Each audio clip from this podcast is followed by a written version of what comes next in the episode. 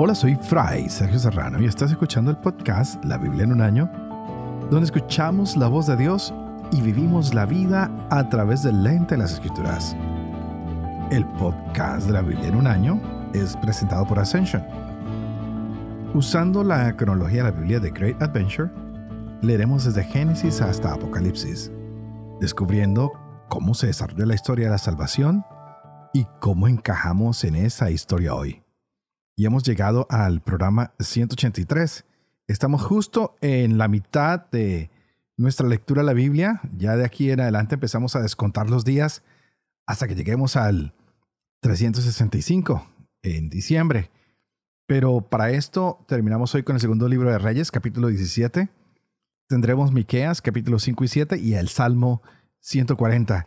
Y me llama mucho la atención cómo han ubicado este libro de Miqueas en este tiempo, porque está en una ciudad llamada Moreset, en Judá, y parece que está en la misma época de Isaías. Los reinos siguen divididos. El del norte, como lo dije antes, está con la capital que es Samaria, y el sur con Jerusalén. Y habla de que van a venir los asirios y van a acabar con Samaria y que van a acabar con Jerusalén y que va a venir también Babilonia y traerá una destrucción mayor de lo que va a traer a Siria. Así que vimos que él hablaba que tenía poder, que estaba lleno del Espíritu del Señor, que tenía justicia, tenía fuerza, y esto simplemente para declarar que Israel se había rebelado contra Yahvé. Les dice, miren, va a venir un juicio de parte del Señor. Pero no solo trae las advertencias, sino que trae un lindo mensaje de esperanza. Dice, después de que el Señor haga ese juicio, después de que salgamos de aquí deportados tanto por los asirios como los babilonios, va a venir la esperanza, porque el Señor nos ama, Él quiere estar con nosotros. Y leíamos ayer cómo de manera poética Él hablaba de la aparición de Yahvé, con cosas como el fuego, como el humo, un terremoto, eventos físicos naturales. Pero esta vez el Señor no quiere hacer ningún pacto. Vino a purificar, a castigar. ¿Y qué es lo que va a pasar ahora? Que el profeta va a seguir hablando con los líderes. Les dice, miren, ustedes muy codiciosos y se olvidaron del Señor. Y ya lo hemos visto, como Acab se robó los viñeros de Nabot y siguen todas estas cosas, ¿no? Muchas promesas simplemente para tener dinero. Están privando a los pobres de lo poco que tienen y engordando más las cuentas de los ricos. Y Yahvé no puede soportar esto. Y por eso Él se presenta ahora como un pastor que va a rescatar a su pueblo, que va a traer a todos de vuelta a un buen pasto donde todos estarán tranquilos y firmes. Bueno, hemos llegado a la mitad, pero no puedo hablar más de esto porque no haremos la lectura. Veremos también que se anuncia la destrucción del templo de Jerusalén. Y Yahvé dice, ya llegaré a este templo otra vez, lo reconstruiré y lo llenaré de mi presencia. Que sea Israel ese lugar donde se encuentra el cielo y la tierra, de acuerdo a Miqueas. Pero dejemos que nos sorprenda estas lecturas. Segunda de Reyes, capítulo 17, Miqueas 5 al 7 y el Salmo 140. Este es el día 183. Empecemos.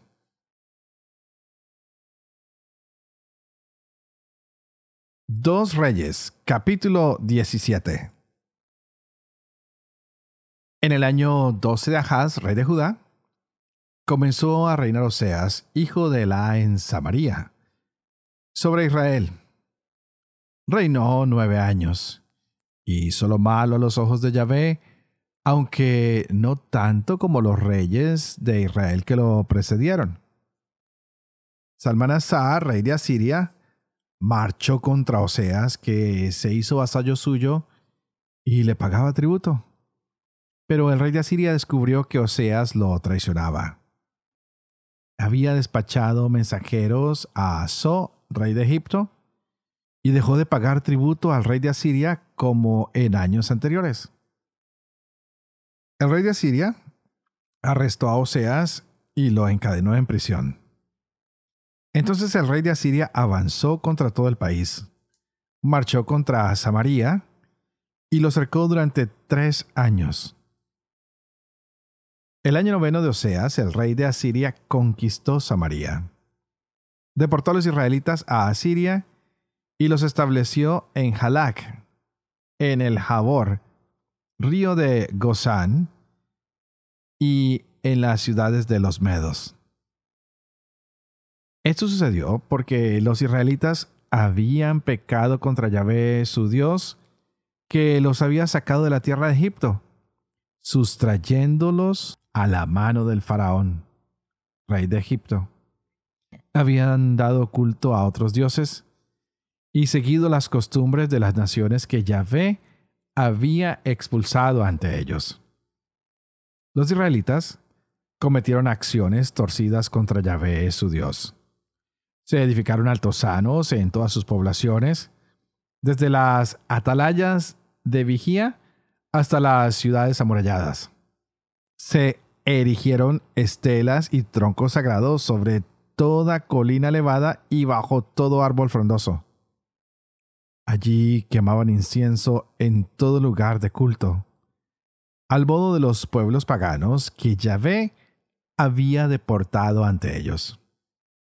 Obraron mal, irritando a Yahvé, y daban culto a los ídolos cuando Yahvé les había dicho, Ustedes no harán tal cosa. Yahvé había advertido a Israel y a Judá por boca de todos los profetas y videntes Vuélvanse de sus malos caminos y guarden mis mandamientos y decretos conforme a la doctrina que prescribía a sus padres y que les transmití por mano de mis siervos los profetas. Pero no hicieron caso y mantuvieron rígida la cerviz como habían hecho sus padres, que no confiaron en Yahvé su Dios. Despreciaron sus leyes y la alianza que había establecido con sus padres y las exigencias que les había impuesto. Caminaron tras dioses que eran nada y se volvieron nada, imitando a las naciones de alrededor.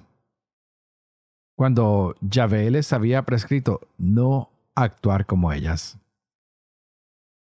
Abandonaron todos los mandamientos de Yahvé su Dios y se hicieron ídolos fundidos, los dos becerros y un tronco sagrado.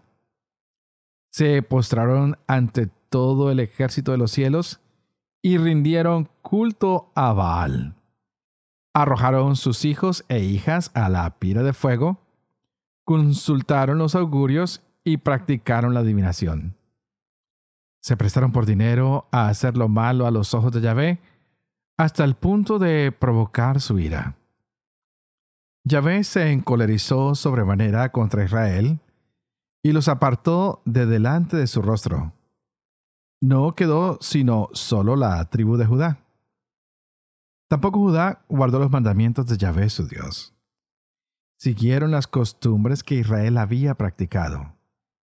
Yahvé rechazó la descendencia de Israel, los humilló y entregó en manos de saqueadores hasta que los arrojó de su presencia, porque Israel se había desgajado de la casa de David y había hecho rey a Jeroboam, hijo de Nebat. Jeroboam provocó que Israel se alejara de Yahvé y cometiera un gran pecado. Los israelitas persistieron en todos los pecados que Jeroboam había cometido. No se apartaron de ellos hasta que Yahvé apartó a Israel de su presencia, como había advertido por medio de todos sus siervos los profetas, y deportó a Israel de su tierra, a Asiria, hasta el día de hoy. El rey de Asiria hizo venir gentes de Babilonia, de Cutá, de Abba, de Hamat y de Sepharvaim, y los estableció en las poblaciones de Samaria en lugar de los israelitas. Ellos tomaron posesión de Samaria y habitaron en sus ciudades. Cuando empezaron a establecerse allí, no conocían el culto a Yahvé, y Yahvé soltó leones que causaban muertos entre ellos. Entonces dijeron al rey de Asiria, las gentes paganas que has deportado y establecido en las poblaciones de Samaria, no conocen las reglas del Dios de la tierra, y éste ha soltado leones que los están matando, pues no conocen las reglas del Dios de la tierra. El rey de Asiria dio orden. Envían allá a uno de los sacerdotes que han deportado, que vaya a establecerse allí y les enseñe las reglas del Dios de la tierra. Uno de los sacerdotes deportados de Samaria fue a establecerse en Betel y les enseñó cómo dar culto a Yahvé. Sin embargo, cada uno de aquellos pueblos paganos continuaba fabricando sus propios dioses y los instalaban en los altosanos que habían hecho los samaritanos. Cada nación los ponía en las poblaciones que habitaba. La gente de Babilonia hacían unos Sukkot Benot, las de Kutá un Nergal, las de Hamad Um Asimá, los habitas un Nithas y un Tartak, y los sefarbitas quemaban a sus hijos en honor de Adremelech y Anamelech, dioses de los sefarbitas, daban culto también a Yahvé. Y se hicieron entre ellos sacerdotes de los altos sanos que oficiaban en los lugares de culto. Daban culto a Yahvé y servían a la vez a sus dioses según las costumbres de las naciones de las que habían sido deportados. Hasta el día de hoy, han seguido practicando sus ritos antiguos. No rinden culto adecuado a Yahvé y no siguen sus preceptos y sus ritos, la doctrina y la instrucción que Yahvé mandó a los hijos de Jacob, al que puso el nombre de Israel. Yahvé hizo una alianza con ellos con el mandato. No darán culto a otros dioses. No se postrarán ante ellos. No les servirán ni ofrecerán sacrificios. Rendirán culto únicamente a Yahvé, que los trajo de la tierra de Egipto con gran fuerza y con brazo extendido. Ante él se postrarán y a él ofrecerán sacrificios.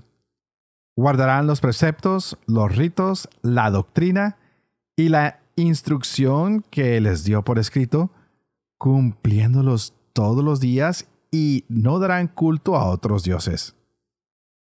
No olviden la alianza que hice con ustedes. No den culto a otros dioses, pues solo a Yahvé su Dios rendirán culto, y Él los librará de las manos de todos sus enemigos.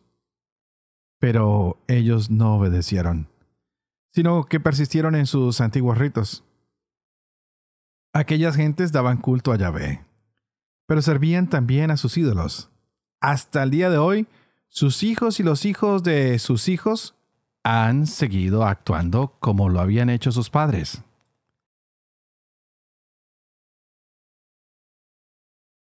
Miqueas capítulo 5 en cuanto a ti, Belén Efratá, la menor entre los clanes de Judá, de ti sacaré al que ha de ser el gobernador de Israel.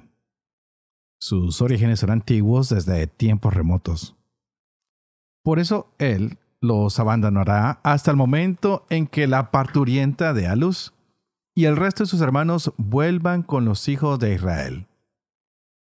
Pastoreará firme con la fuerza de Yahvé con la majestad del nombre de Yahvé su Dios. Vivirán bien, porque entonces Él crecerá hasta los confines de la tierra. Él será la paz. Cuando Asiria invada nuestra tierra y pise nuestro suelo, le opondremos siete pastores y ocho capitanes. Ellos pastorearán a Asiria con la espada y al país de Nenrod con el acero.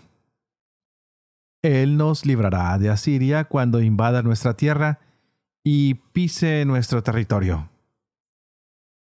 El resto de Jacob será en medio de pueblos numerosos como rocío que viene de Yahvé, como lluvia sobre la hierba que no espera al hombre, ni depende de los humanos.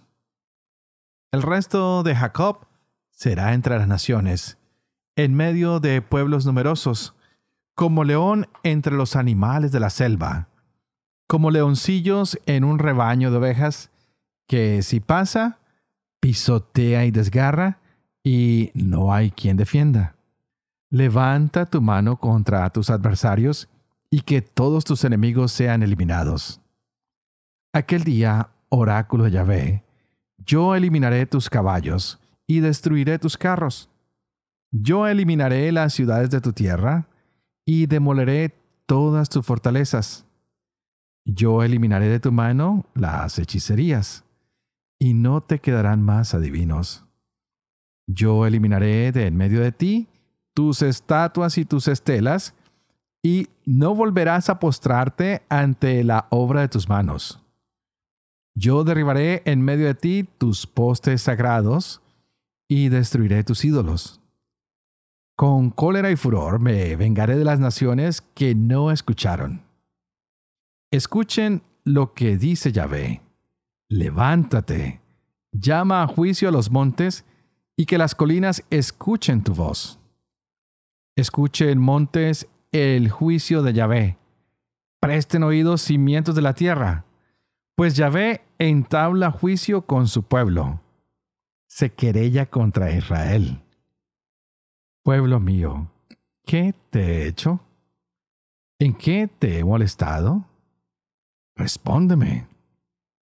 Pues yo te saqué del país de Egipto, te rescaté de la esclavitud y mandé delante de ti a Moisés, a Aarón y a María.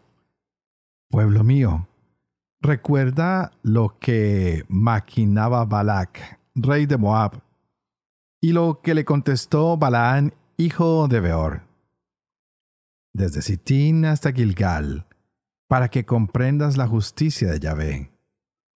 ¿Con qué me presentaré ante Yahvé y me inclinaré ante el Dios de lo alto? ¿Me presentaré con holocaustos, con terneros añojos? ¿Aceptará Yahvé miles de carneros, miriadas de ríos de aceite? ¿Ofreceré mi primogénito por mi delito, el fruto de mis entrañas por mi propio pecado? Se te ha hecho saber, hombre, lo que es bueno, lo que Yahvé quiere de ti. Tan solo respetar el derecho, amar la lealtad y proceder humildemente con tu Dios. La voz de Yahvé grita a la ciudad. Escuchen, tribu y consejo de la ciudad. ¿Tengo que soportar la casa del malvado con riquezas injustas y una medida escasa e indignante? ¿Daré por justa la balanza tramposa y la bolsa de pesas fraudulentas? Sus ricos están llenos de violencia. Sus habitantes dicen falsedades y tienen lenguas mentirosas. Pues ahora yo comienzo a herirte, a devastarte por tus pecados. Comerás, pero no te saciarás. El hambre devorará tus entrañas. Guardarás, pero no salvarás y lo que salmes lo entregaré a la espada. Sembrarás, pero no segarás. Pisarás la aceituna, pero no te ungirás con aceite. Harás mosto, pero no beberás vino. Tú observas los decretos de Omri, todas las acciones de la casa de Ahab, y te conduces según sus consejos, para que yo te convierta en ruina y a tus habitantes en rechifla y tengan ustedes que soportar la humillación de mi pueblo. Ay de mí, que me parezco a las recolecciones de verano, a las rebuscas de la vendimia. Ni un racimo que comer, ni una breva de las que me gustan. Los fieles han desaparecido del país, no queda un justo entre los hombres. Todos planean asesinatos cada cual tiende trampas a su hermano. Adiestran sus manos para el mal. El príncipe impone exigencias. El juez actúa por soborno. El poderoso declara su propia codicia y él y ellos lo traman. Su bondad es como un cardo, su rectitud como un espino. El día del juicio y de su inspección ha llegado. Ahora vendrá su desgracia. No se fíen del compañero, no confíen en el amigo. Guarda las puertas de tu boca de la que duerme en tus brazos. Porque el hijo deshonra al padre, la hija se alza contra su madre, la nuera contra su suegra, y los enemigos de cada cual son los de su casa. Pero yo aguardo a Yahvé, espero en el Dios de mi salvación. Mi Dios me escuchará. No te alegres por mí, enemiga mía, pues aunque caí, me levantaré. Y aunque estoy postrada en tinieblas, Yahvé es mi luz. Soportaré la cólera de Yahvé, pues he pecado contra él, hasta que juzgue mi causa y me haga justicia. Él me sacará a la luz, y yo contemplaré su salvación. Lo verá mi enemiga, y se cubrirá de vergüenza. Ella que me decía, ¿Dónde está Yahvé tu Dios? Mis ojos se regodearán en ella cuando sea pisoteada, como el fango de las calles. Llega el día de reedificar tus muros, el día de ensanchar tus fronteras, el día en que vendrán hasta ti desde Asiria hasta Egipto, desde Egipto hasta el río de mar a mar, de monte a monte, y el país quedará desolado por culpa de sus habitantes en pago por su conducta apacienta a tu pueblo con tu callado, el rebaño de tu heredad, que vive solitario en el bosque en medio del Carmelo.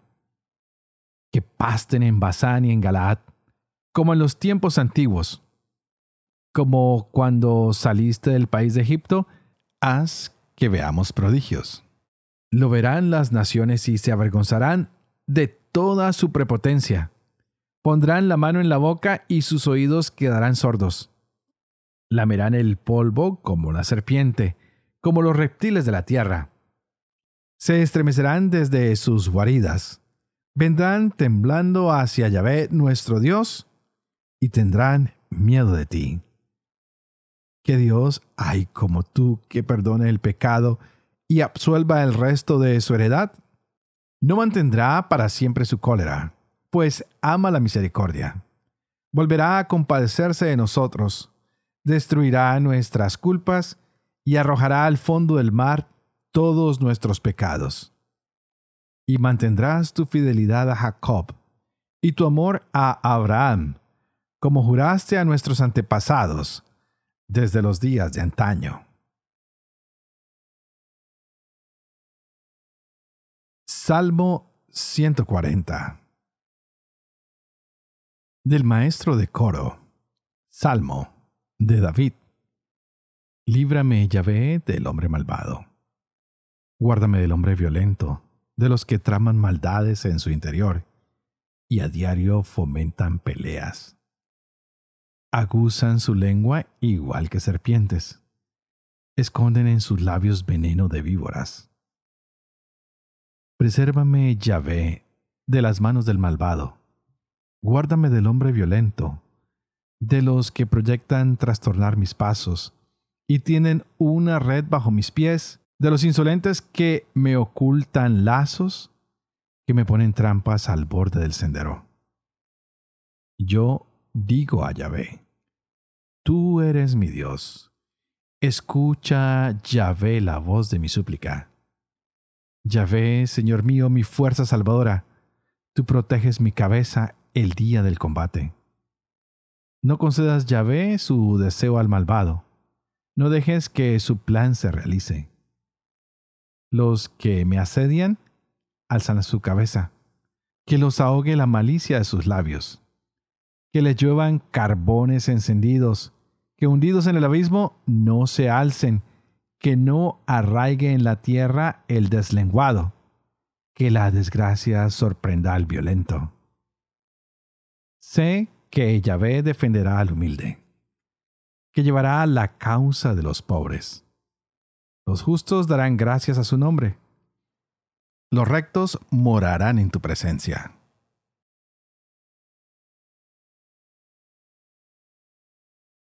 Padre de amor y misericordia, tú que haces elocuente la lengua de los niños, educa también la mía, e infunde en mis labios la gracia de tu bendición. Padre, Hijo y Espíritu Santo.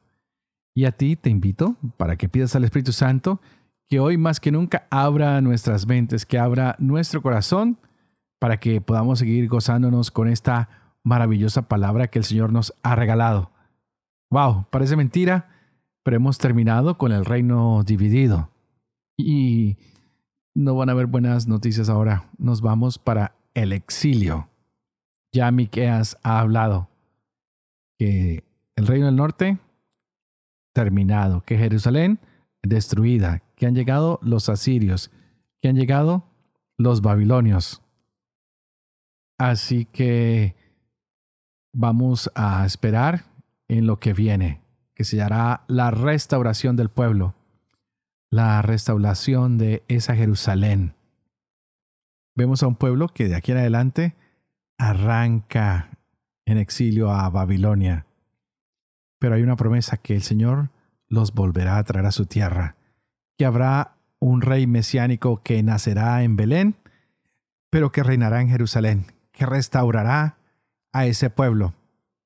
¿No es en lo que tú y yo creemos, en que ha venido el Mesías a restaurarnos, a bendecirnos, a salvarnos, a traer la justicia? ¿No es lo que estaremos tú y yo, que el Señor algún día remueva toda la maldad de nuestros corazones, del mundo, y que podamos vivir en ese reino que Dios ha creado para nosotros? Pidámosle hoy al Señor que nos aleje de todas esas prácticas monetarias, económicas, que son injustas, que destruyen al hermano, que destruyen a la humanidad por nuestra ansiedad, porque queremos tener más de lo que necesitamos, que acabe con todas esas prácticas del narcotráfico, de la trata de blancas, de tantas maneras de abusarnos los unos a los otros. Que Dios tenga paciencia con nosotros, que tenga misericordia, que Él nos escuche, que Él nos perdone, que nos ayude a creer más, pues a veces somos muy incrédulos. Así que pidámosle a ese Dios que perdona la maldad, que pone a un lado nuestros errores, porque su misericordia es más grande, que nos perdone, que nos siga sacando adelante, que nos llene de esperanza, para que tengamos un mejor mundo. Que esa fidelidad que Dios ha tenido con Abraham, con Isaac y con Jacob se extienda hasta nosotros. Para que podamos servir a la humanidad, para que podamos seguir adelante. Para que seamos gente que busca las bendiciones de Dios, no para uno mismo, sino para compartirla con los demás, para que todos seamos bendecidos. Para que esta fidelidad de Dios se derrame no solo en mi corazón, sino en el corazón de cada una de las personas. Y es por eso que siempre les digo que oren por mí. Pero hoy oremos por todas las naciones, por todos los corazones, para que el Señor saque la maldad, para que llegue la esperanza, para que tengamos el amor del Señor que nos ha pactado en estas lecturas. Que ese Dios que quiere salvar y redimir llegue ya a nuestros corazones, a nuestra vida, a nuestras familias que nos deleitemos en ese amor compasivo y misericordioso del Señor. Oremos también para que este mensaje se pueda seguir llevando adelante. Este mensaje de la Biblia en un año, ya estamos en la mitad. Que ustedes y yo no nos guardemos este secreto, sino que lo podamos vivir con fe, que lo podamos compartir, para que enseñemos siempre esta hermosa verdad de un Dios misericordioso, compasivo, lleno de esperanza para cada uno de nosotros y que a ustedes les llegue hoy la bendición de Dios Todopoderoso, que es Padre, Hijo y Espíritu Santo. Y que Dios los bendiga.